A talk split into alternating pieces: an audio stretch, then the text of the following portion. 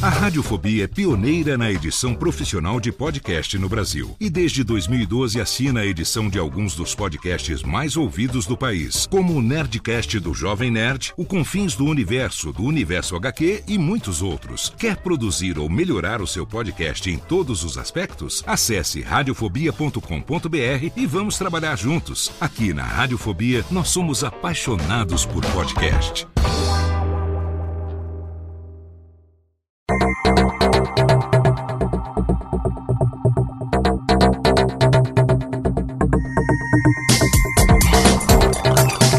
Técnica, alô Técnica, baixa trilha técnica, seja muito bem-vindo ao episódio número 16 do Alô Técnica. Hoje nós vamos falar sobre gravações e transmissões ao vivo.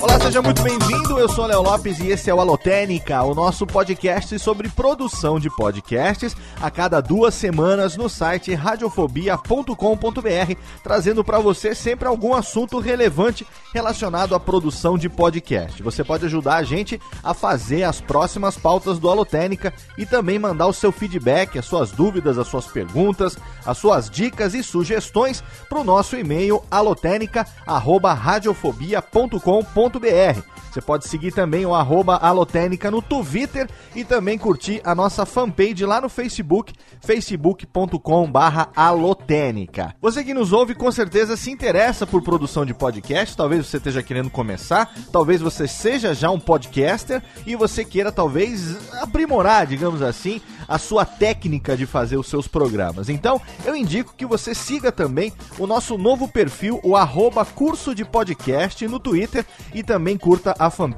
facebook.com barra curso de podcast. É lá que eu centralizo todas as informações relacionadas às minhas aulas, workshops, palestras e oficinas de edição e também de produção de podcast. Então você vai acompanhar e vai ser sempre o primeiro a saber de todas as novidades. Você já sabe que nós temos o nosso workshop de produção de podcasts que está disponível 100% online. São mais de 4 horas de conteúdo relacionado à produção, desde o início, desde a transição do rádio ao podcast, passando por captação de áudio, todas as dicas é, de hardware e software que você quer saber. Tem também um tutorial sobre edição muito bacana, toda a parte de publicação, a parte de feed, de iTunes, enfim, mais de 4 horas de conteúdo. São 21 vídeos filmados em HD com duas câmeras, semanas captação de áudio profissional que eu mesmo editei no Capricho para você e que você tem acesso imediato entrando agora no arroba curso de podcast e clicando no link correspondente. Você vai ser direcionado pela plataforma do Bived, nosso parceiro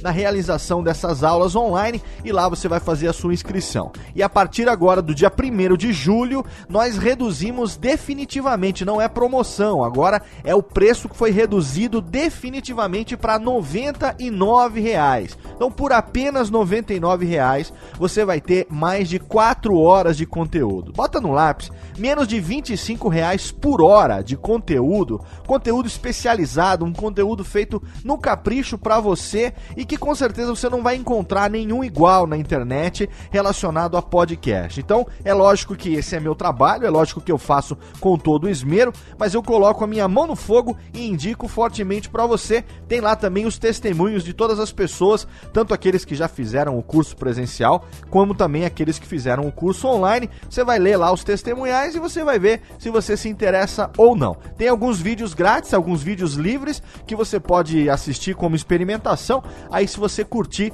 você pode então comprar, adquirir e ter acesso imediato e vitalício, né? Enquanto existir internet, enquanto existir radiofobia, enquanto eu existir, existir o Bivet, você terá acesso a esse conteúdo. E tem também para você que está aí no Rio de Janeiro, você que está esperando, chegou a hora da nossa oficina presencial, a nossa oficina prática de edição, a oficina hands-on, editando o seu melhor podcast do mundo. Essa oficina, ela foi feita com base nos feedbacks dos alunos que fizeram o workshop de produção produção e que pediram algo mais é, é para um nível mais avançado. Eu coloquei como intermediário, mas é para um nível que já não é um nível básico. São pessoas que já fazem ou pessoas que estão interessadas em fazer e querem realmente saber alguns detalhes, alguns macetes, algumas dicas relacionados à edição especificamente. Então, nessa oficina, com 5 horas de duração, eu vou compartilhar durante a primeira parte da oficina todo o conhecimento que eu tenho em edição, tudo aquilo que eu faço, todas as dicas e macetes, os truques, os cortes, enfim, tudo aquilo que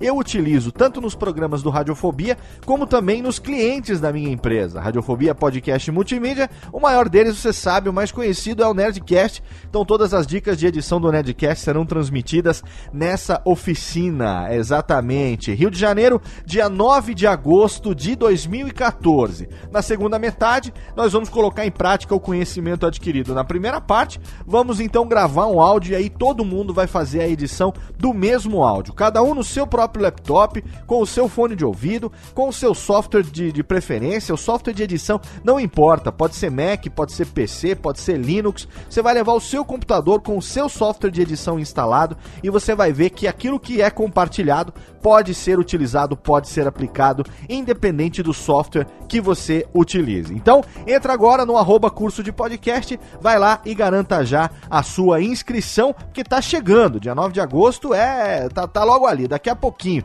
daqui a algumas semanas. E se você está em São Paulo ou se você está vindo para São Paulo no próximo final de semana da publicação desse Alotênica, dia 19 de julho, sábado, dia 19 de julho, às três e meia da tarde, eu estarei no UPix Festival com a minha palestra 7 Ps para produzir um podcast foda. Foda com PH, a gente fez uma firulinha no título e eu estarei lá no UPix Festival ministrando essa palestra. Lá vai ser rápido, uma hora de duração, Conteúdo 40 minutos, mais 20 minutos para perguntas e respostas. Se você aí ouviu a Lotênica, os 7 P's do podcast, você vai saber um pouco do que vai ser dito, só que aí adaptado para um conteúdo presencial, para uma palestra de 40 minutos. A participação no YouPix é gratuita, é só você entrar lá no site, garantir a sua presença. Vai ser na Bienal, né, lá do Ibirapuera. Com certeza a gente vai se encontrar se você estiver por lá. Se tiver o seu livro Reflexões sobre o podcast, quiser levar para eu dar lá uma assinada, fazer uma dedicatória para você,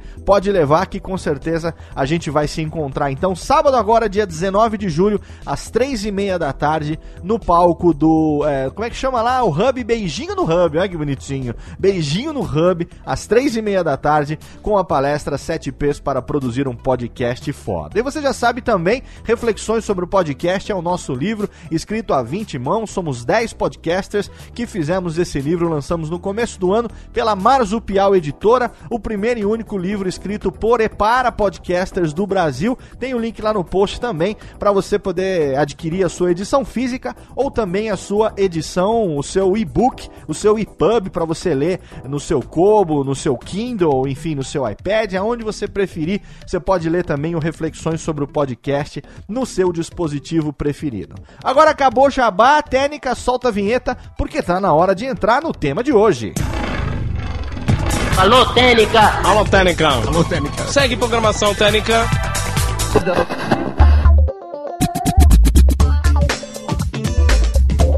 Hoje a gente vai falar sobre gravações e transmissões ao vivo, sobre live broadcast ou live streaming, uma coisa que eu já venho fazendo há muito tempo e que muita gente agora está começando a fazer também, muita gente gostaria de fazer e tem dúvidas a respeito de como fazer, quais são as melhores ferramentas e tal. Então a gente vai falar um pouquinho sobre isso hoje, com base em dois e-mails que eu recebi de dois ouvintes que mandaram a sua participação para o alotênica@radiofobia.com Começando pelo Ricardo Oliveira, ele tem 28 anos, é jornalista, professor de comunicação digital e mora em João Pessoa, na Paraíba. Ele escreveu o seguinte: Olá, Léo. Tenho ouvido o Alotênica algumas semanas e praticamente devorei os episódios quando descobri. Parabéns pelo trabalho e pela empreitada de compartilhar o seu conhecimento com qualidade neste Meta Podcast.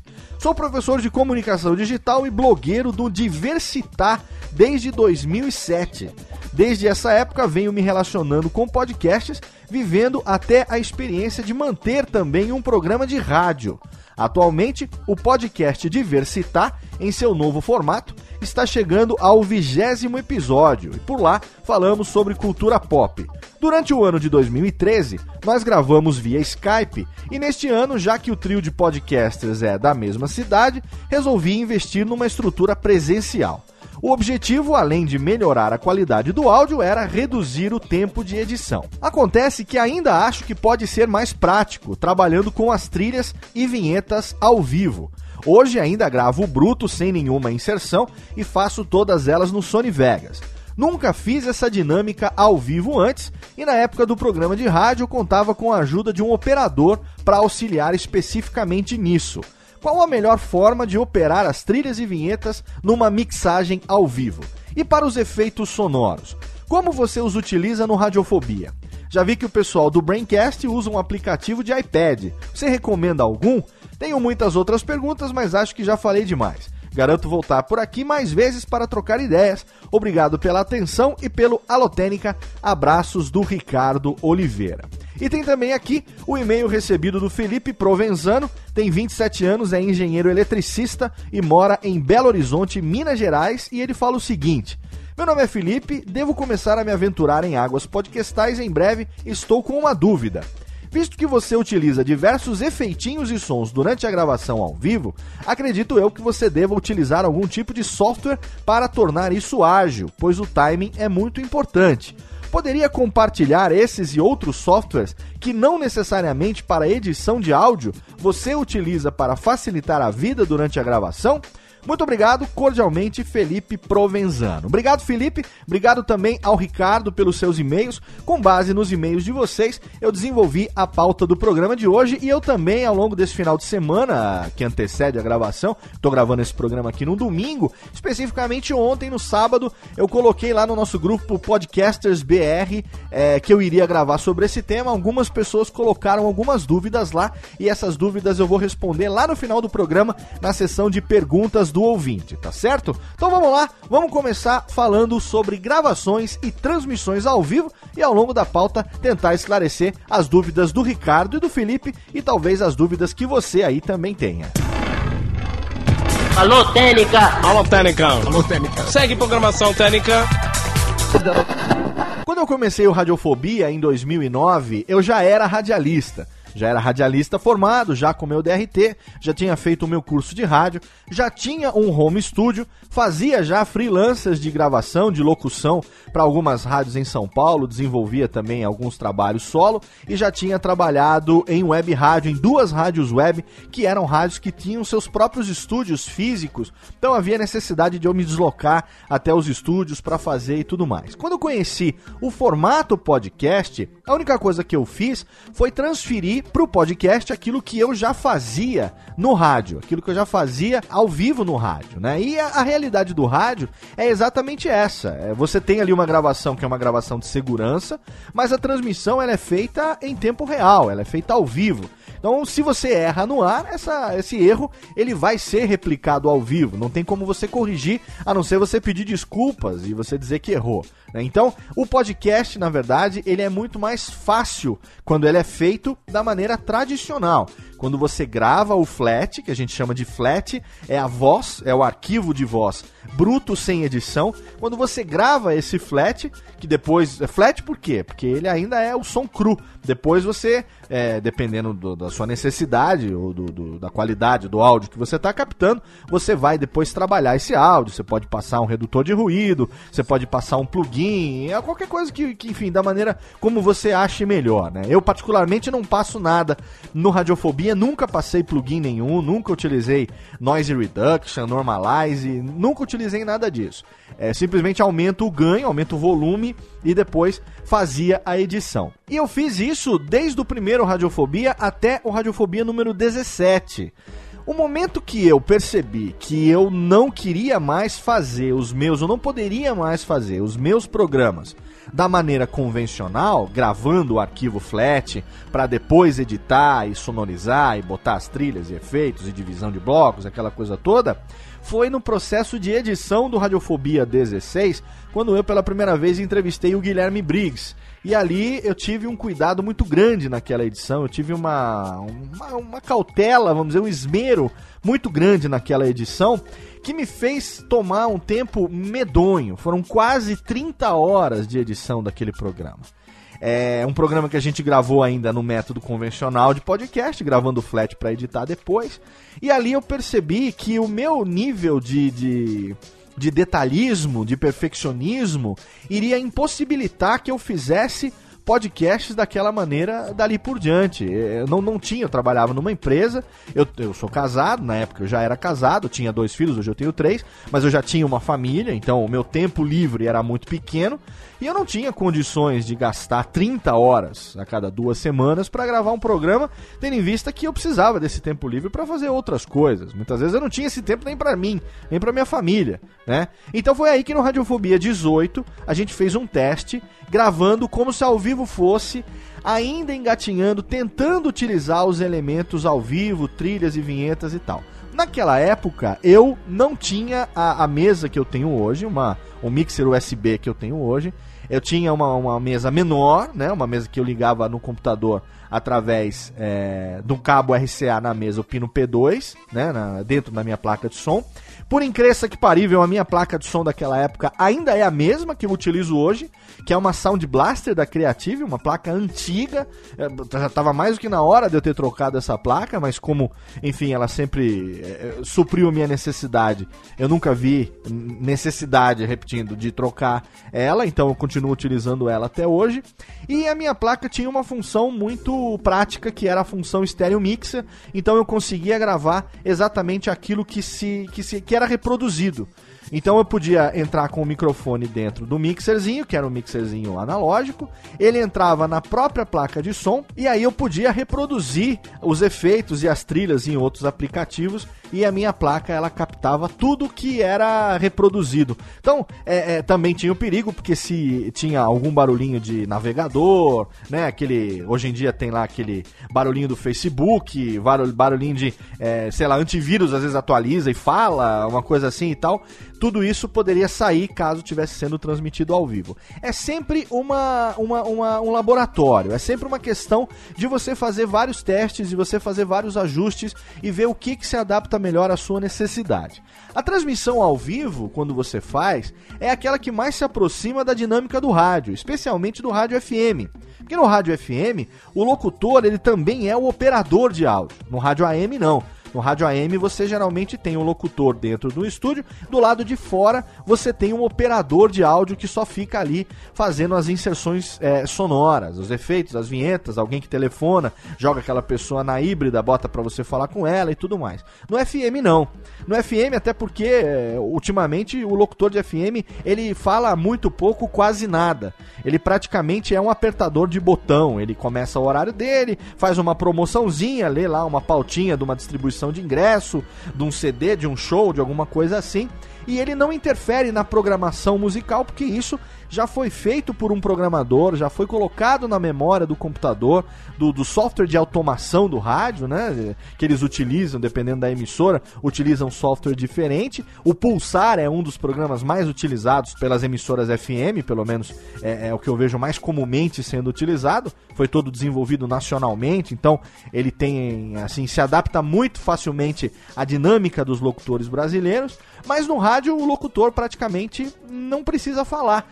Ele vai tocando o botão, se ele quiser ele aperta e tal, ele faz essa operação ali em tempo real, né? Na escola, quando a gente faz escola de rádio, curso de radialismo, no meu caso eu fiz especializado na parte de locução, ainda que seja na parte de locução, a gente aprende também a fazer tudo ao mesmo tempo.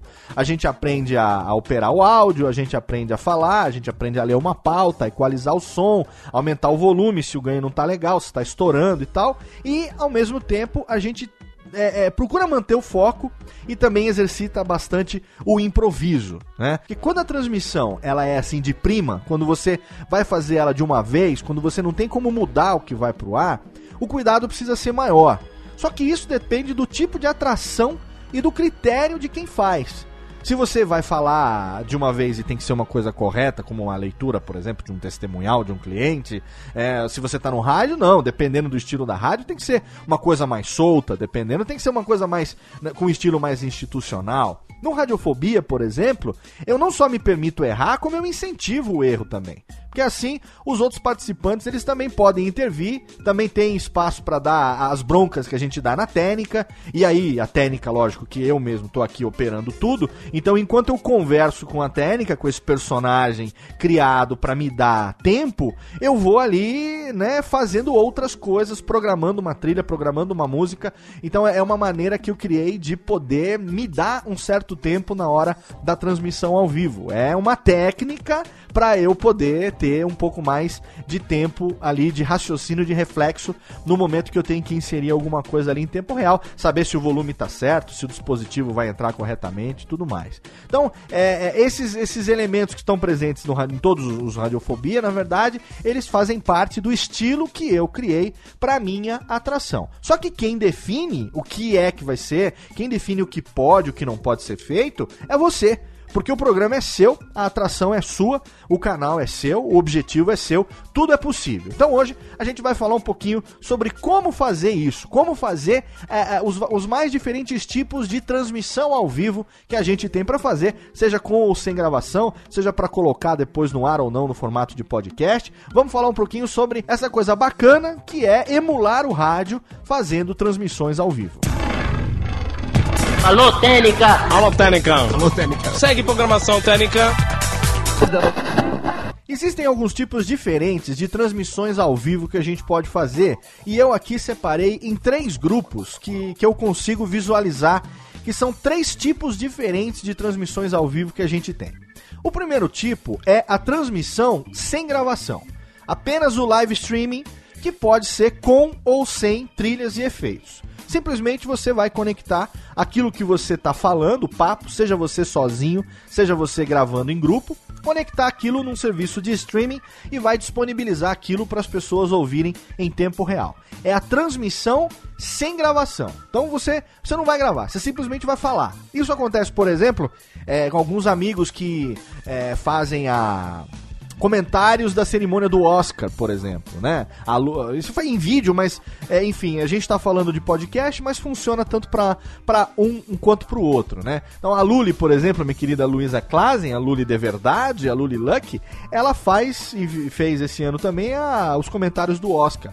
O que ela fez? Ela fez ali uma transmissão sem gravação. Claro que gravou porque o Hangout que ela utilizou, ele acaba depois ficando lá gravado e vai disponibilizar no YouTube. Mas ela não está gravando isso num outro dispositivo. Ela não está gravando isso é, é, é, de, uma, de uma outra maneira que não o próprio Google para poder colocar esse arquivo no ar. Então, essa é a primeira, o primeiro tipo de transmissão ao vivo que eu acho que tem, que é o que mais se aproxima do rádio. Só que aqui eu estou citando especificamente só o papo, tá? Então a pessoa simplesmente começa a falar, liga o streaming, depois que desliga, ela não vai ter gravado aquilo e não vai se preocupar na hora que vai é, falar e ficar colocando efeitos e vinhetas e tal. Transmissão sem gravação, apenas o live streaming. O segundo tipo é a transmissão da gravação, mas ainda sem a inserção de trilhas e efeitos já que o cara vai editar isso depois, tá? Então a transmissão da gravação, como acontece, por exemplo, no caso do Papo de Gordo na Copa ou do Papo de Gordo Café, por exemplo. Eles transmitem a gravação. Conecta todo mundo ali, né? Utiliza ali a ferramenta de conexão. Atualmente eles utilizam também o Hangout On Air. É, e aí o Dudu vai estar tá gravando isso também de uma outra maneira. Ele não vai estar, tá, ele não vai utilizar o áudio do Hangout depois é, para ser o áudio principal do programa, até porque a qualidade fica pífia ele vai gravar isso de uma outra maneira, seja num outro dispositivo conectado, seja num outro software no próprio computador, mas ainda sem a inserção de trilhas e efeitos, porque ele vai editar isso depois. Ele vai pegar lá as duas horas, duas horas e meia daquela gravação ao vivo e vai editar e vai transformar aquilo depois no Papo de Gordo na Copa, ou no Papo de Gordo Café, ou no próprio Papo de Gordo, que seja, eu tô dando Papo de Gordo aqui como exemplo, porque é, é, o Dudu é um dos caras que faz esse tipo de coisa, mas ele não coloca ali ao vivo os efeitos e, e, as trilhas sonoras. Então, essa é o tipo da transmissão da gravação. Vou gravar, vou aproveitar que vou gravar e vou criar mais uma interação com o meu ouvinte, mais uma interação com o meu público. Vou transmitir em vídeo Vou colocar ali no Hangout tudo aquilo que a gente está falando durante a gravação. Depois o cara vai baixar o podcast, ele vai ouvir o podcast. E se ele ouviu a, tanto a gravação como o podcast, ele notará a diferença daquilo que foi feito na gravação para aquilo que foi é, efetivamente publicado depois como podcast. E o terceiro tipo é a transmissão da gravação com inserção de todos ou da maioria das trilhas e efeitos do programa, uma vez que isso não vai ser editado depois ou vai ter intervenções mínimas. E aqui eu uso como exemplo o meu Radiofobia. Né? A gente não tem transmitido a, a gravação a, ao vivo, mas a gente tem gravado ao vivo. Eu não estou utilizando o streaming mais porque, como eu moro aqui no interior e aqui a operadora de internet banda larga é uma grande bosta, eu não tenho como confiar essa transmissão e também garantir uma qualidade de conexão decente para uma gravação decente. Então eu prefiro privilegiar a gravação decente e a comunicação decente entre as pessoas que estão participando do programa do que colocar aquilo via streaming. Né? E geralmente nos horários que a gente tem gravado é, são horários que também não são muito interessantes para o pessoal ficar acompanhando. Então não tem, não, não tem feito falta, eu não tenho transmitido a gravação ao vivo. No entanto, a gravação, por isso que eu falo, algumas pessoas falam, mas gravação ao vivo, se a gravação não é ao vivo, sim. Não, você está gravando e ao mesmo tempo você está fazendo o streaming daquela gravação. E quando eu gravo, quando estou gravando ao vivo, pode ser sem streaming também. Eu estou gravando aquilo em tempo real, aquilo não vai sofrer edição depois. Todos os elementos sonoros, ou a maioria dos elementos sonoros, estão sendo inseridos. Por que, que eu falo a maioria? Porque tem às vezes uma ou outra coisa que acaba escapando. E aí eu vou depois, ao reouvir o programa para montar o post, para montar a vitrine, aí eu vou ver o que escapou. Vou colocar ali uma escorregadinha, vou colocar ali uma, um bongzinho, né? Às vezes eu posso até pegar um trecho que, que houve um erro, que houve uma engasgada e cortar esse trecho inteiro inteiro, mesmo que com toda a trilha de fundo, e colocar um efeito, uma coisa mais pesada ali para que você não perceba que isso aconteceu. Como eu não transmiti a gravação é, ao vivo, então você não sabe como foi que ela aconteceu. E também não é isso que me importa.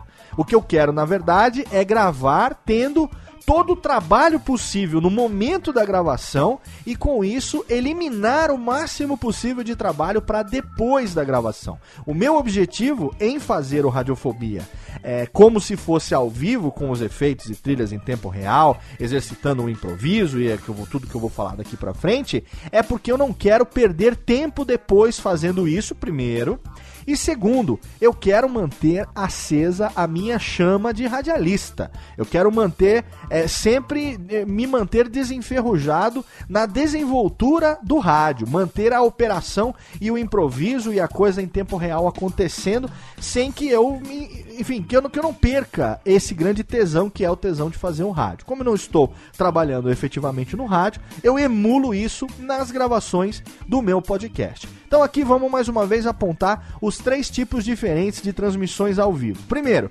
transmissões sem gravação e sem trilha, sem efeito nem nada. Liga o microfone e transmite, e depois isso não vai ficar registrado, a não ser que o mecanismo, a ferramenta que você utilize grave. Transmissão da gravação e também sem inserção de trilhas. Você vai editar depois, mas você vai transmitir a gravação ao vivo para as pessoas poderem ouvir a gravação, saber como é gravado e a transmissão da gravação com a inserção de todos os elementos ou da maioria dos elementos. A gravação em tempo real do programa para você economizar tempo de edição depois, para você depois quando terminar aquela gravação, quando terminar aquela transmissão, você já ter ali, sei lá, 90%, vai, 85, 90% do seu programa já está pronto. No caso do Radiofobia, depois eu vou colocar as músicas, vou colocar o bloco de recados, um ou outra coisinha que escapou. Então esses são os três tipos diferentes de transmissões ao vivo que eu acho relevante colocar aqui para você. Alô, Técnica! Alô, Técnica! Alô, Técnica! Segue programação Técnica!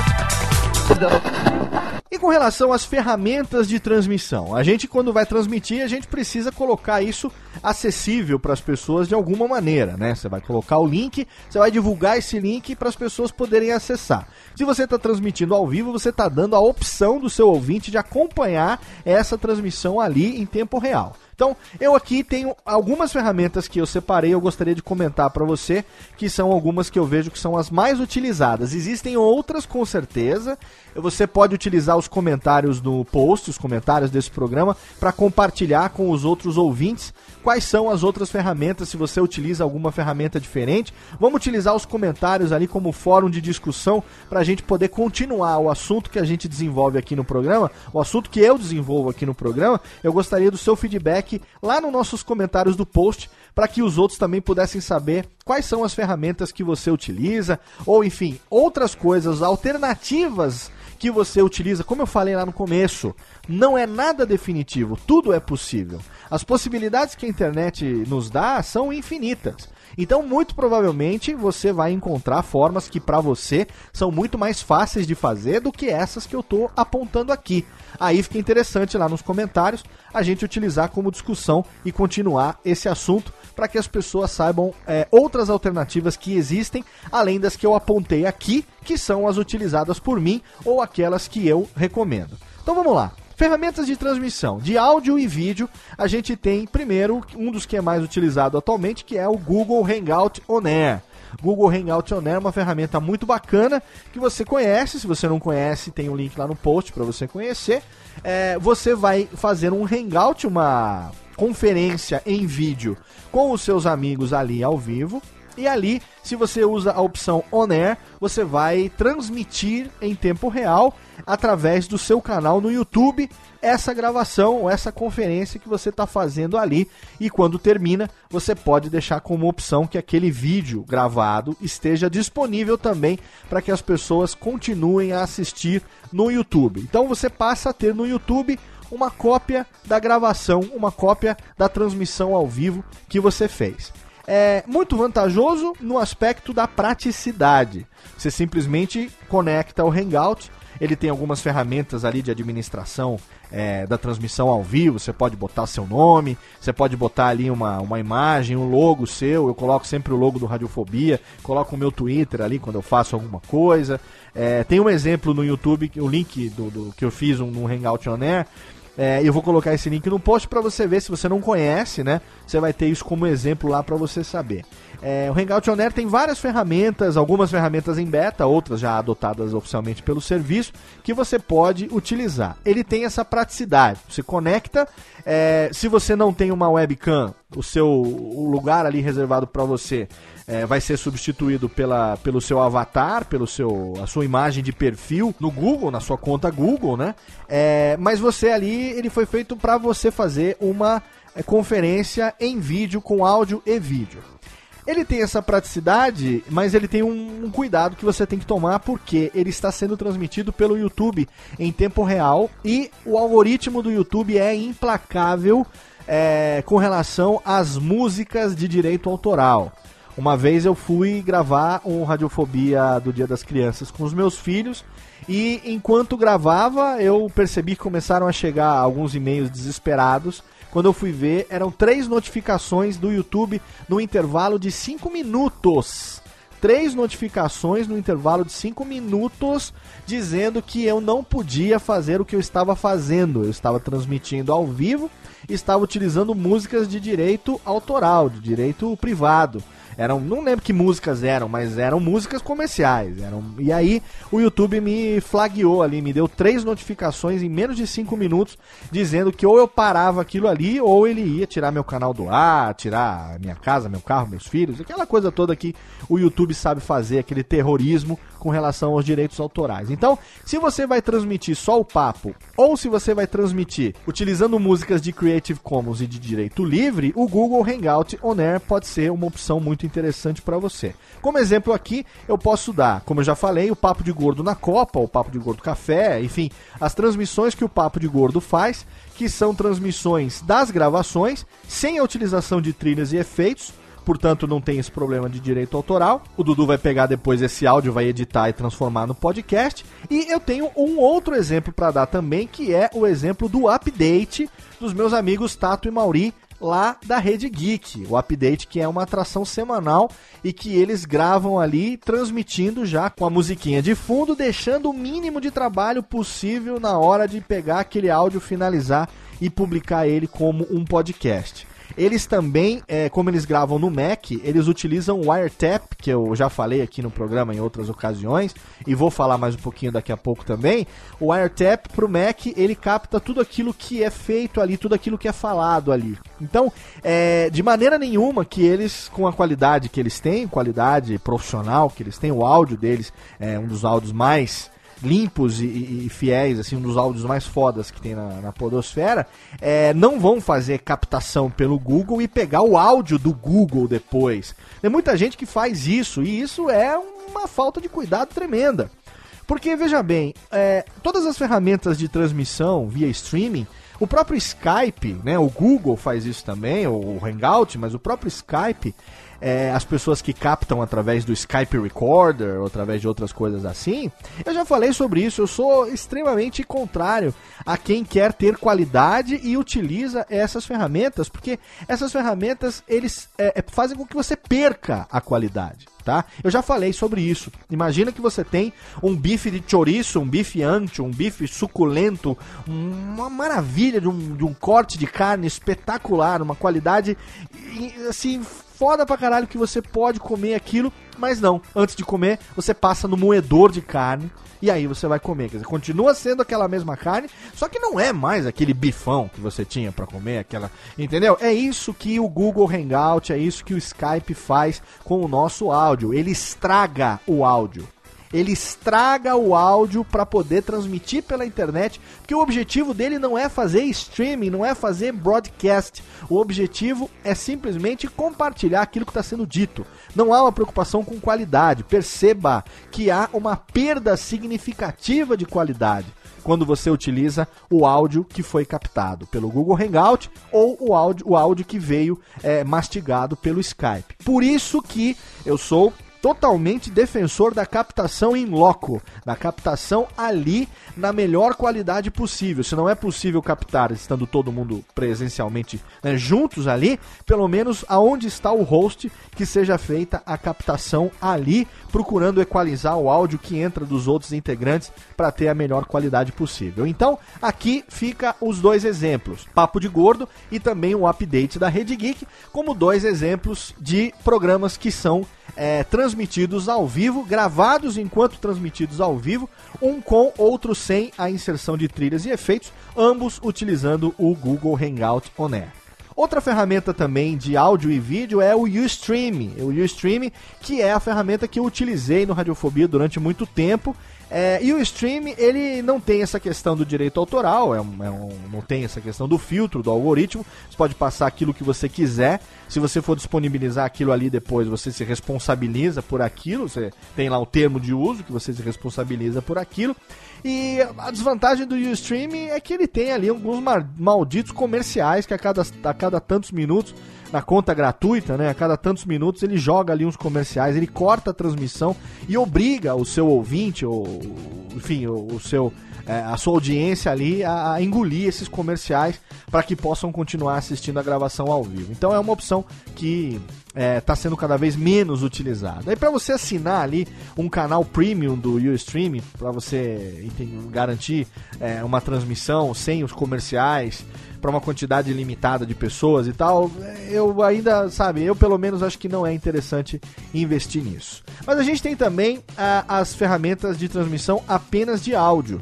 A gente pode dar como exemplo aqui o Spreaker, que é uma ferramenta que permite que você transmita tanto via desktop quanto via Android ou iOS. Você pode, eu não sei se tem para Windows Phone, mas você tem para Android para iOS, quer dizer que você pode conectar e pode fazer a transmissão diretamente do seu smartphone ou também do desktop. É, ele deixa lá gravado, cria um canal para você, é, tem uma interação com as redes sociais, que você pode divulgar aquilo ali, a pessoa pode dar um clique e ouvir, dar o play ali naquilo que está acontecendo. E tem também o MixLR, é, Mix escreve MixLR, é, mixlr.com, que é um canal parecido com o Spreaker, mas com a vantagem de que ele tem um player para suas transmissões ao vivo que pode ser incorporado no seu site ou no seu blog. Então você pode avisar a sua, a sua audiência quando você vai fazer a transmissão ao vivo e colocar esse player lá numa posição fixa ou então dentro de um post e você pode divulgar isso, a pessoa vai lá, clica e ela vai ter acesso, é, ouvir né, ali a, a sua transmissão ao vivo. É, essas duas ferramentas são duas de muitas ferramentas que fazem esse tipo de coisa. Certamente você aí se utiliza uma outra opção, deixa lá o comentário no post, porque com certeza vai ser muito útil para os colegas podcasters que querem desenvolver daqui para frente as suas transmissões ao vivo.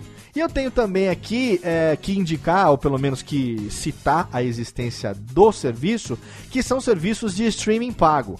Alguns hosts hoje em dia já têm serviços de streaming pagos que você, eles te dão toda a ferramenta de transmissão, toda a configuração para que você crie um player, para que você coloque lá.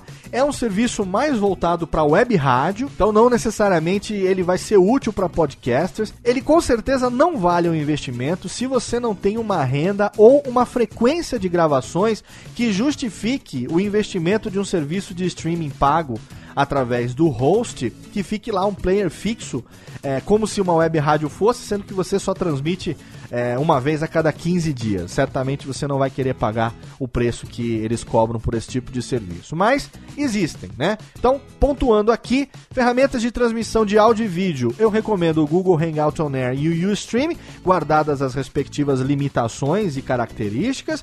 E apenas de áudio, eu recomendo o Spreaker e o MixLR. Links estão lá no post. Alô, Técnica! Alô, Técnica! Alô, Técnica! Segue programação Técnica! Agora vamos falar um pouquinho sobre captação de áudio. A forma mais simples de você operar a transmissão ao vivo é utilizando um mixer USB. E aí eu te explico quais são as vantagens do mixer USB. Quando você instala um mixer USB na sua máquina, você instala uma placa de som para o mixer USB. O mixer USB ele tem em si uma placa de som. É um outro dispositivo de áudio que pode ser utilizado tanto para entrada quanto para saída. Então, se você tem, por exemplo, um laptop, tá? Vamos supor que o seu computador seja um laptop. Você não tem um computador adequado para gravação. Nem todo laptop, nem todo computador, ele é adequado para gravação. A qualidade do áudio que você vai gravar no seu computador, ela vai depender da sua placa de som, da sua placa mãe, do seu processador, da gambiarra de fio que fica atrás do seu computador, da quantidade de coisas que você tem conectadas ao mesmo tempo. A gente ainda vai fazer um programa específico sobre captação e eu vou falar sobre isso de, com muitos detalhes. Mas se você tem um laptop, por exemplo, que você comprou, um barato em promoção da Dell, com características de uso no escritório, na escola, na faculdade, certamente ele não é um, um computador preparado para gravação de áudio profissional. Então não adianta você querer exigir que ele tenha uma pátia numa qualidade.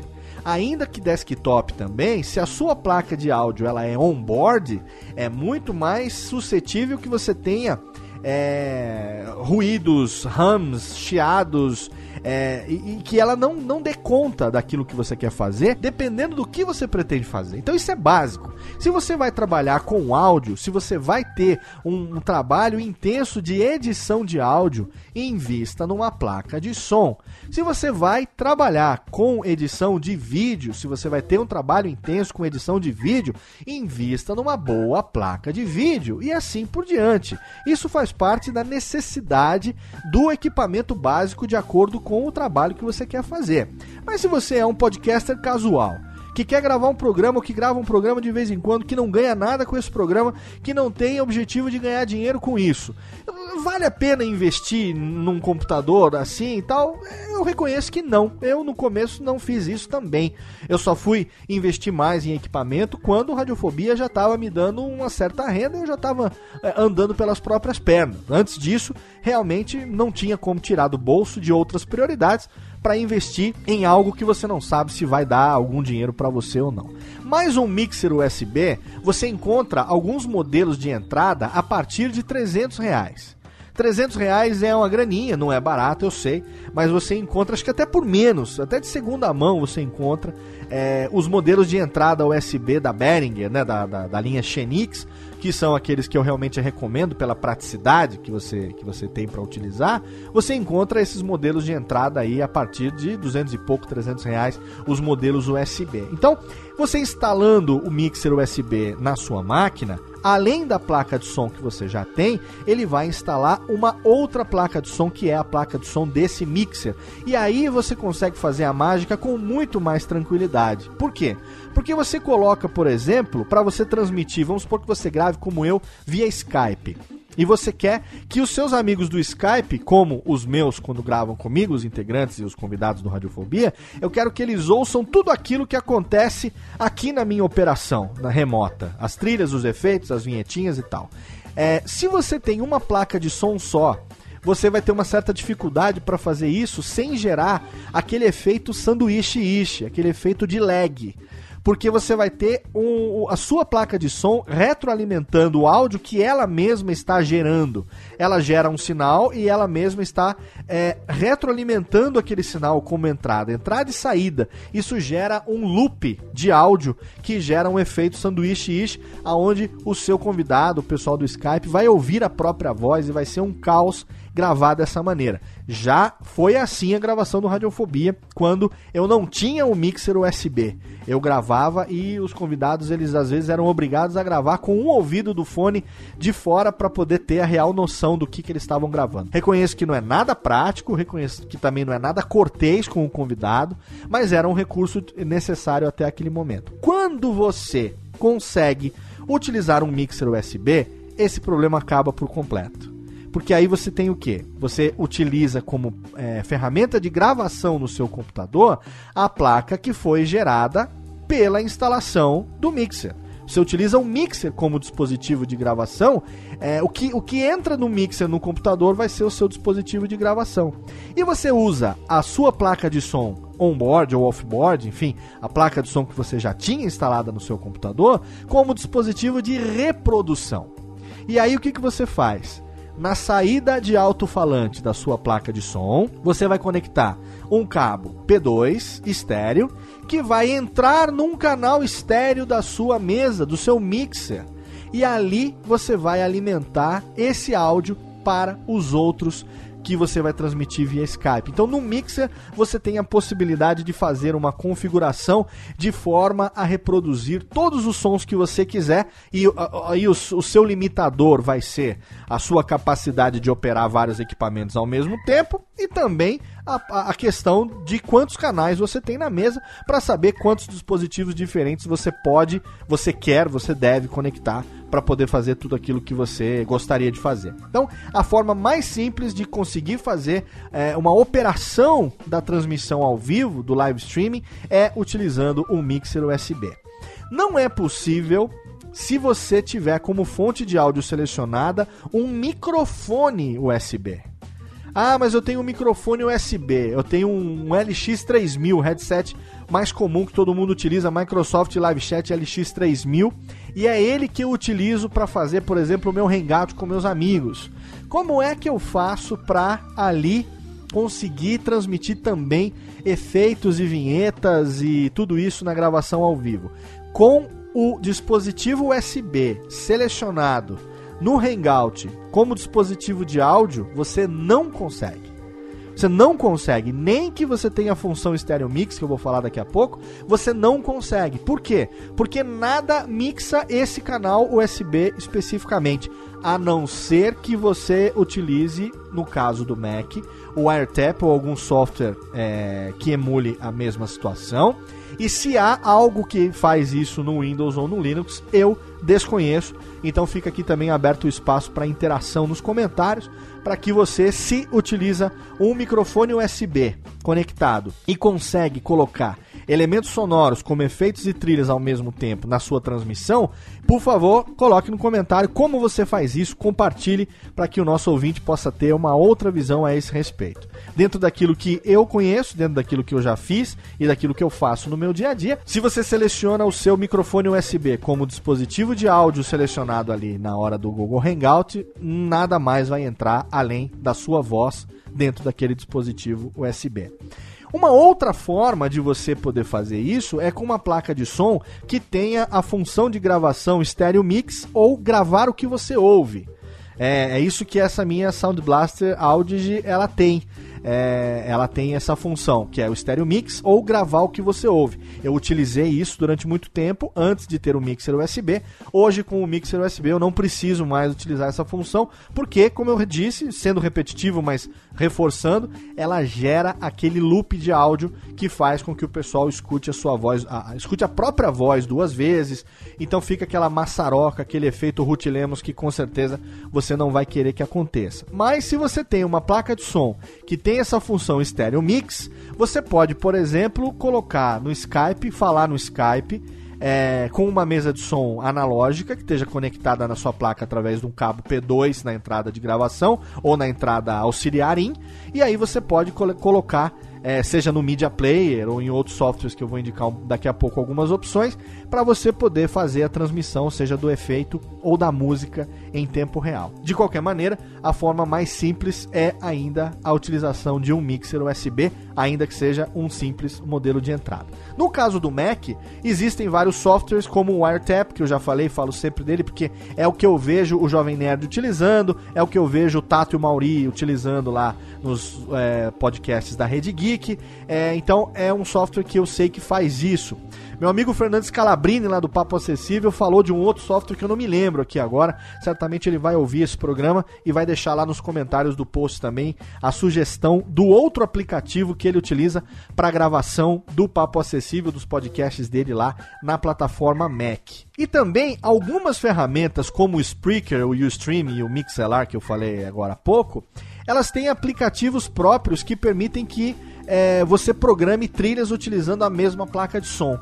Então você tem, no caso do Ustream, você tem o Ustream Producer, é, o Spreaker tem lá o, pró o próprio aplicativo de desktop dele, e o Mixelar também permite que você baixe o aplicativo de desktop, e ali você consegue programar uma quantidade X de faixas e fazer a transmissão ao vivo sem precisar utilizar outro software, sem precisar utilizar outras coisas conectadas. É a, a, a interface do da ferramenta de streaming que permite que você utilize isso. Então aí mata qualquer necessidade com relação a questão de placa de som, com relação a stereo mix, ao mixer USB, ou mesmo ao microfone USB conectado, porque você vai programar a trilha já dentro do próprio software do aplicativo e aí lá você já vai fazer a transmissão direta. Então, você veja que você tem uma infinidade, infinidade de opções. Você precisa, claro, conhecer o máximo possível delas, testar essas opções, ver aquela que melhor se adapta à sua necessidade e aí sim adotar aquela que você se adaptou melhor. Alô, Técnica! Alô, Técnica! Alô, Técnica! Segue programação Técnica! Algumas dicas para facilitar a sua vida na operação de todo esse processo aí em tempo real de colocar trilhas, efeitos e vinhetas e transmite e é o streaming, e é o sinal e é a pauta, as pessoas falando e tudo mais, que eu acho que podem facilitar a sua vida. Primeiro, pauta, você faz, prepara, mas dê-se a liberdade de improvisar. Né? Por quê? Porque você vai precisar improvisar numa transmissão ao vivo, inevitavelmente. Uma das coisas mais fascinantes do rádio é exatamente essa coisa do improviso, e aí eu me refiro ao rádio AM, porque como eu falei, o rádio FM hoje em dia já não dá mais aquela liberdade, o locutor já não é mais o comunicador, né? O locutor é um apertador de botões.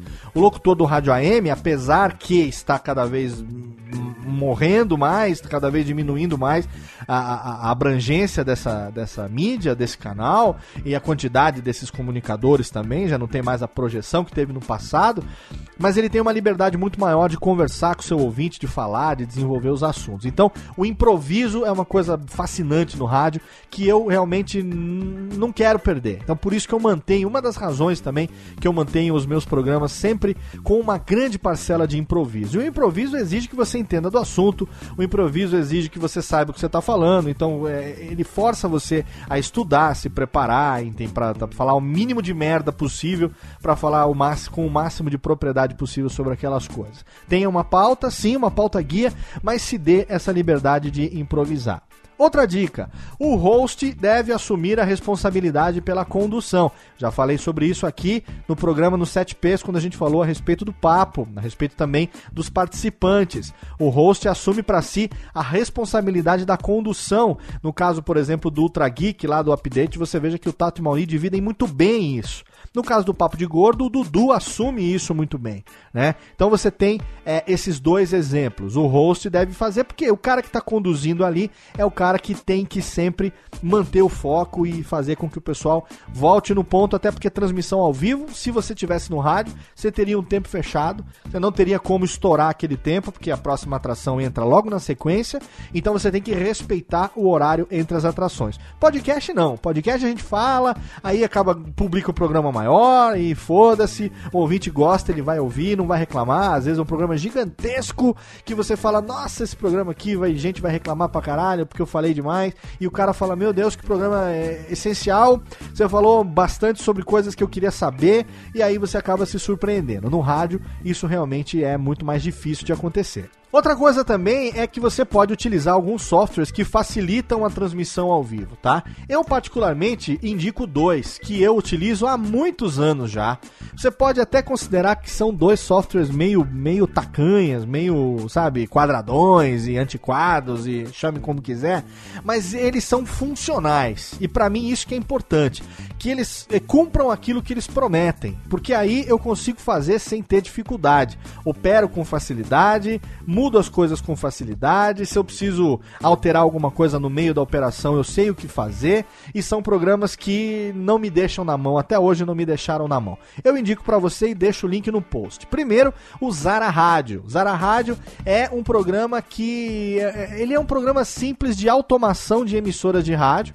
É um programa gratuito desenvolvido aí por uma galera do México. Eu acho que já faz alguns anos que ele não tem atualização, mas ele roda bonito mesmo no Windows 8, sem problema nenhum. É só você instalar ele como administrador, que não tem problema. É, e ele é muito simples. Ele é um sistema de drag and drop. Você clica e arrasta é, as músicas para dentro dele. Você pode colocar um espaço específico de fade, uma quantidade de segundos para que aconteça o fade entre as músicas. Tem alguns slots também para você programar efeitos nele mesmo, se você quiser, e você pode ativar esses efeitos é, apertando as teclas de 1 a 0. Então você tem 10 teclas em cada tela de efeito que você pode colocar. Ah, efeito que eu digo é vinhetinha, né, barulhinho, como esse aqui, ó. Você pode simplesmente colocar num dos slots lá do Zara Rádio e apertar de 1 até 0 e enquanto você fala, instantaneamente aquele efeitinho ele, ele é in, in, introduzido ali. Você tem a função de controle de volume, você tem o controle de fade, você tem a opção de pular para a próxima música, parar depois da próxima música, que é muito útil também. Você pode copiar e colar a qualquer momento músicas ali, então você pode aumentar o tempo que aquela música vai ficar tocando. Você tem a opção de forward, de rewind, enfim. É um programa simples, mas é um programa muito prático. Tem inclusive uma tradução em português que você pode habilitar e aí você vai colocar essa tradução em português. Ele é voltado, como eu já falei, para facilitar a automação de rádios. Muitas emissoras aí, web rádios e rádios online utilizam esse software que é gratuito. É, é uma versão extremamente mais simples do que é o Pulsar que eu me referi anteriormente. Botei um link do Pulsar no post também para você conhecer. Esse é um programa caro, um programa complexo, um programa que exige um equipamento muito mais robusto e uma, é, uma programação muito mais minuciosa. É, certamente você não vai querer nem precisar ter ele na sua casa para fazer o seu podcast. Eu não tenho, não quero, não preciso, não é algo que, que vai acrescentar em nada, melhorar em nada a qualidade daquilo que eu já faço. Usar a rádio, apesar de simples, é muito mais do que suficiente para que isso possa acontecer. É o programa que eu utilizo para tocar as músicas, não as trilhas de fundo, background, BG, não. As músicas. Quando é, tem música, bloco de melódias e ele vai acontecer ali em tempo real, eu disparo pelo Zara Rádio. Música de abertura do Radiofobia, música de volta de bloco de recados, é sempre feita através dele, porque eu já posso deixar num volume específico e utilizando ele no próprio desktop. Outro software que eu recomendo, o link está no post, é gratuito, você pode fazer o download agora, é a cartucheira Wincochan. A cartucheira Wincochan é uma coisa linda de Deus. É, essa versão gratuita é uma versão simples Hilda, é, que não tem funções como transição automática, não tem funções como regulagem de pitch, volume específico de cada botão, mas ela é simples. Você pode programar o som que você quiser em cada um dos slots, você pode renomear esses slots, você pode dar a cor que você quiser dentro das disponíveis para esse slot. É, e você simplesmente pode salvar essa configuração e cada instalação do Incochan permite que você rode até duas instâncias dele. Então você pode ter ele aberto é, duas janelas no mesmo computador.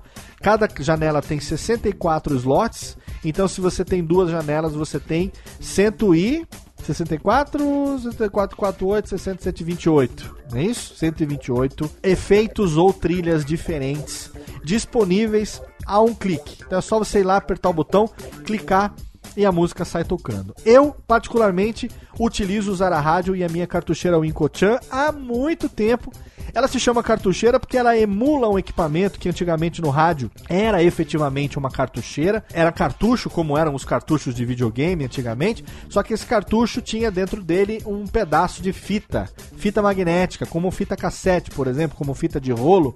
É, e aí o cara da produção, o cara da sonoplastia, ele produzia, por exemplo, um comercial ou uma vinhetinha, alguma coisa assim, cortava exatamente o tamanho dela e aí colocava isso dentro de um cartucho. Então na hora de fazer fazer a transmissão do rádio ao vivo, para o cara não ter que voltar sempre naquele certo ponto da fita, ele colocava o cartucho, a cartucheira reproduzia aquilo automaticamente, ele não precisava rebobinar. Ele simplesmente ele reproduzia, ela já dava o loop, ele tirava o cartucho, colocava outro. Então por, por isso que chama cartucheira. Esses programas emulam, né? É, também pode chamar de instant replay, por exemplo. Né? Você clica no botãozinho, aquele efeito ele é reproduzido ali em tempo real. Existem outros softwares, muitos outros, que fazem as mesmas coisas. Cada um deve testar, deve usar aqueles que se adaptar mais facilmente. Para o Mac, por exemplo, existem uma porrada de softwares que fazem isso. A vantagem, por exemplo, de você ter um iPad conectado com um Instant Replay desse é porque ele é touch. Então você tem ali conectado. Olha só que bacana, né? Você pode ter um mixer USB vai facilitar pra cacete a sua transmissão ao vivo e vai facilitar também a conexão com outros dispositivos. Então você pode utilizar no mixer USB um iPod, você pode utilizar um smartphone, seja um Android, seja um iOS, seja qualquer smartphone, você usa na saída do fone de ouvido do aplicativo, numa entrada estéreo do, da sua mesa, né, do seu mixer.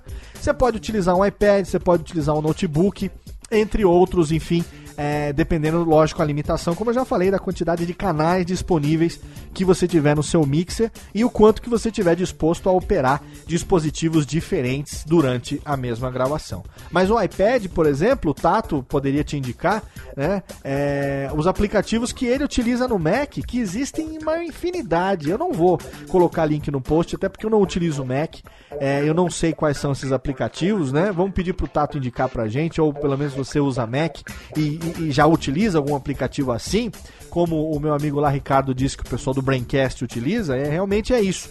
É um aplicativo que tem vários slots, você programa cada efeito num slot diferente. No momento que você quer, você vai lá, aperta o botãozinho e aquele efeito ele é automaticamente reproduzido e você tem essa facilidade de, de, de colocar é, os efeitos, as vinhetas. Esse é a cartucheira, o Incochan no meu caso, é aquele que eu utilizo para colocar os efeitos e também as trilhas. Então eu uso duas instâncias dele. Na verdade são três, né? Duas instâncias no laptop e uma instância no desktop que eu uso para conexão do Skype. Nesse computador eu tenho os efeitos, 64 efeitos pré-programados, palminha, técnica, gatilho, risada, pum, arroto, é, enfim, escorregada, risco disco, entuxa, blop, pop, essas coisas assim. E no laptop eu tenho, no meu Ultrabook, eu tenho então 64 vezes 2, 128 instâncias de trilhas. E são essas as trilhas que eu utilizo em tempo real durante a gravação, aumentando e diminuindo. Então a operação como é que é? Técnica risco disco. Aí vou no desktop no efeito de riscar o disco e risco. Enquanto risco, eu pego e corro pro laptop e aperto o botão para desligar a trilha que está acontecendo lá. Fica aquele espaço sem trilha. Aí aumenta o volume da trilha, técnica bota a musiquinha de triste, musiquinha do Hulk triste. A musiquinha do Hulk triste tá subindo agora, né? E aí risca o disco de novo, corta, volta a trilha que estava antes Isso faz a operação ao vivo acontecer. A graça disso tudo é que você está suscetível a errar. É, e, e, e, o erro, dependendo do, do, caso, no meu caso, por exemplo, é algo muito bacana, porque é, a gente gosta quando acontece. Tem gente que, claro, que não quer errar, e para isso, é claro, você precisa treinar, treinar, treinar. Quanto mais você treinar, mais você vai dominar as ferramentas que você tem à sua disposição. Tá bom? Nossa senhora, falei bastante a respeito de transmissão e gravação ao vivo. Ainda assim, eu quero o seu feedback lá nos nossos comentários sobre outras coisas que você faz e que eu não citei aqui, outras alternativas a, a essas que a gente utiliza. Vamos utilizar cada vez mais lá os nossos comentários no site, o sistema de comentário, seja via Facebook, seja do site, para a gente poder ter ali outras opiniões também, outras coisas que vão complementar isso para os nossos ouvintes que também querem fazer as mesmas transmissões ao vivo, tá bom? Agora vamos lá, técnica, joga a nossa vinhetinha, porque eu vou responder as perguntas que a galera fez no Facebook que eu fiz essa semana com relação a essa pauta. Pergunta do ouvinte. Alô, Técnica! Alô, Técnica! Alô, Técnica! Segue programação Técnica!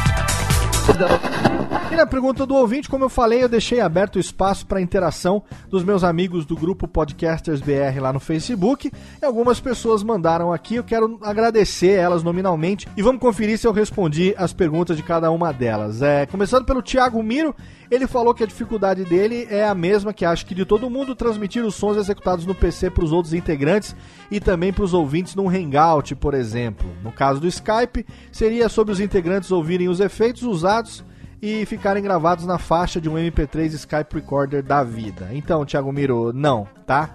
É, sim e não, na verdade, né? Você já viu que eu já respondi isso lá em cima. Você tem como transmitir os sons executados no PC se você fizer a utilização é, de um mixer, né, um mixer USB, que é a indicação mais adequada para esse tipo de coisa, ou se você tiver a função Stereo Mix ou o que você ouve é, disponível e habilitada na sua placa de som. Mas a segunda parte da sua pergunta, que é os integrantes ouvirem os efeitos e eles ficarem gravados na faixa do MP3 Skype Recorder, é aquela que, ainda que seja possível, eu não recomendo, porque se você vai utilizar efeitos, se você vai utilizar é, trilhas, é, seja lá o que for, para transmitir, e elas são estéreo geralmente, né? E você vai querer colocar isso na qualidade final do programa, o MP3 Skype Recorder vai fazer aquilo que eu falei no começo, em algum momento do programa. Vai pegar o seu bifão, suculento, mal passado, delicioso, vai transformar ele numa bela de uma carne moída e vai te devolver aquilo. Então, a carne continua sendo carne, mas já não tem mais a mesma, né, o mesmo apelo, a mesma, a mesma qualidade, né, não vai te dar água na boca que te daria se continuasse o bifão daquela maneira. Então, se você não se preocupa com a qualidade nesse aspecto, não é algo relevante para o seu ouvinte, é algo que tanto faz como fez, o que eu quero é compartilhar com o pessoal durante a gravação e a qualidade final pode ser em mono, tudo bem, você pode fazer sem problema nenhum. É só utilizar um mixer USB ou a função que você ouve é, stereo mix de uma placa de som. Agora, se você vai primar pela qualidade final do programa, pela qualidade estéreo final do programa que você vai disponibilizar no seu podcast, a última coisa que eu recomendo é que você capte esses áudios através do Skype Recorder. Juliano Lopes também, agradeço a interação. Ele diz que é a mesma pergunta do Thiago Miro. Conversei uma vez com o professor Mauri sobre como ele faz, achei muito interessante a combinação. Muito bem. Então é isso aí. Juliano Lopes também, obrigado. É, Oleno Petreri Nidox, dicas de equipamentos para gravações ao vivo. O pessoal foca muito em microfone bom, etc. Mas quando você vai gravar num evento com muito ruído ao fundo, isso vira um pesadelo. Então, Oleno, é isso aí que eu já recomendei para você. Meu equipamento obrigatório é sempre um mixer USB e aí dependendo da quantidade de canais que você tem ali, você pode conectar qualquer coisa que você queira que reproduza áudio nele para você poder utilizar isso como ferramenta e ter mais elementos transmitindo para os seus ouvintes, ou seja, mesmo num evento ao vivo, né? William Alter Batista, mesma coisa que o Thiago Miro, acho que foi respondido. Se não foi, você diz lá nos comentários do post para a gente continuar desenvolvendo. Renato Brandão, minha dúvida é simples: qual a melhor maneira de gravar ao vivo? Skype barra Hangouts com pós-edição ou mesa de som programada e edição em tempo real. É, são as duas coisas diferentes das três maneiras de gravar que eu abordei, né, Renato? Uma delas é a transmissão da gravação ao vivo, pura e simples, do flat, do papo, outra é a transmissão já com a inserção de efeitos e vinhetas. Então, a melhor forma, você pergunta, qual a melhor forma? A melhor forma é aquela que se adapta a você. Ou ao contrário, né? A melhor forma é aquela que você se adapta. Eu, por exemplo, para mim o melhor é colocar tudo o máximo possível de primeira e evitar que eu tenha trabalho depois. Experimente as duas, veja qual delas você se adapta melhor e aí você utiliza ela nas suas gravações. Beleza? Guilherme de Camargo, qual o tempo ideal para se dar entre o início da transmissão e o início do tema em si, visto que as pessoas têm que chegar para ver? O Guilherme está se referindo àqueles eventos aonde você vai transmitir, você está esperando audiência para poder começar. Você quer que as pessoas necessariamente acompanhem ao vivo, né?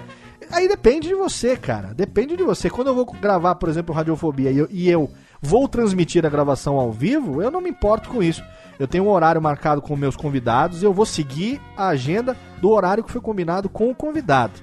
Eu aviso que estou gravando ao vivo. Se você quiser ouvir, você ouve. Se você não quiser ouvir, não importa porque o programa vai ser disponibilizado depois para download no feed do podcast. Então, a gravação ao vivo, a transmissão ao vivo, no meu caso, é apenas mais um, uma opção. Mas você está ali parado sem fazer nada e quer saber como é que acontece o negócio ali ao vivo, você tem a opção de fazer isso também. Se você vai fazer e você quer juntar público, aí você define. A hora que você achar que já tem uma quantidade suficiente de pessoas assistindo, aí você faz, né? Se isso não é importante para você, você simplesmente dá início, solta o link e deixa a galera chegar, se quiser, se não quiser também, cada um que sabe.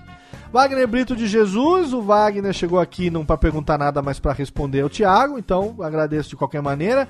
Arthur Bárbaro também tem aqui, agradecendo, respondendo. Deixa o Léo responder, Tereréu. Danielson Tavares, como lidar com possível lag durante a transmissão? É, Danielson, aí também é uma questão, né? Quando você tem o lag, é foda. Radiofobia, várias vezes a gente tá gravando e na hora que a gente percebe que o lag ficou insuportável, aí eu continuo falando alguma coisa, tocando uma musiquinha e sem você perceber, ou às vezes eu até falo que estou fazendo isso, eu derrubo a chamada do Skype, conecto a chamada de novo e a galera volta, dá um refresh, um refresh nesse lag e a gente continua fazendo. Se você vai transmitir a gravação e depois você vai editar, você pode fazer isso sem problema. Fala, galera, dá uma, dá uma refrescada na, na, na, gravação aqui, daqui a pouco a gente volta, que o lag tá foda. Pum, desligou, voltou, né? E aí depois na edição você tira isso, né? Na, lidar com o lag é o seguinte: ou você tolera ele até o fim da gravação, ou você reinicia a gravação e aí você zera o lag e continua do ponto que você parou. O mais importante é ser natural e fazer aquilo da maneira como você se adaptar melhor. Vinícius Mateus, Luiz Felipe Santos também, muito obrigado por terem participado do, do nosso post, ainda que apenas com duas citações. E assim a gente chega ao final de mais um Alotênica. Dessa vez nós abordamos transmissões e gravações ao vivo. Espero que tenha sido útil para você. Você pode continuar a participar desse programa através dos comentários lá no nosso post em radiofobia radiofobia.com.br. Você pode sugerir também o seu tema mandando seu e-mail para alotenica@radiofobia.com.br. Daqui a duas semanas a gente volta. Um abraço e até lá.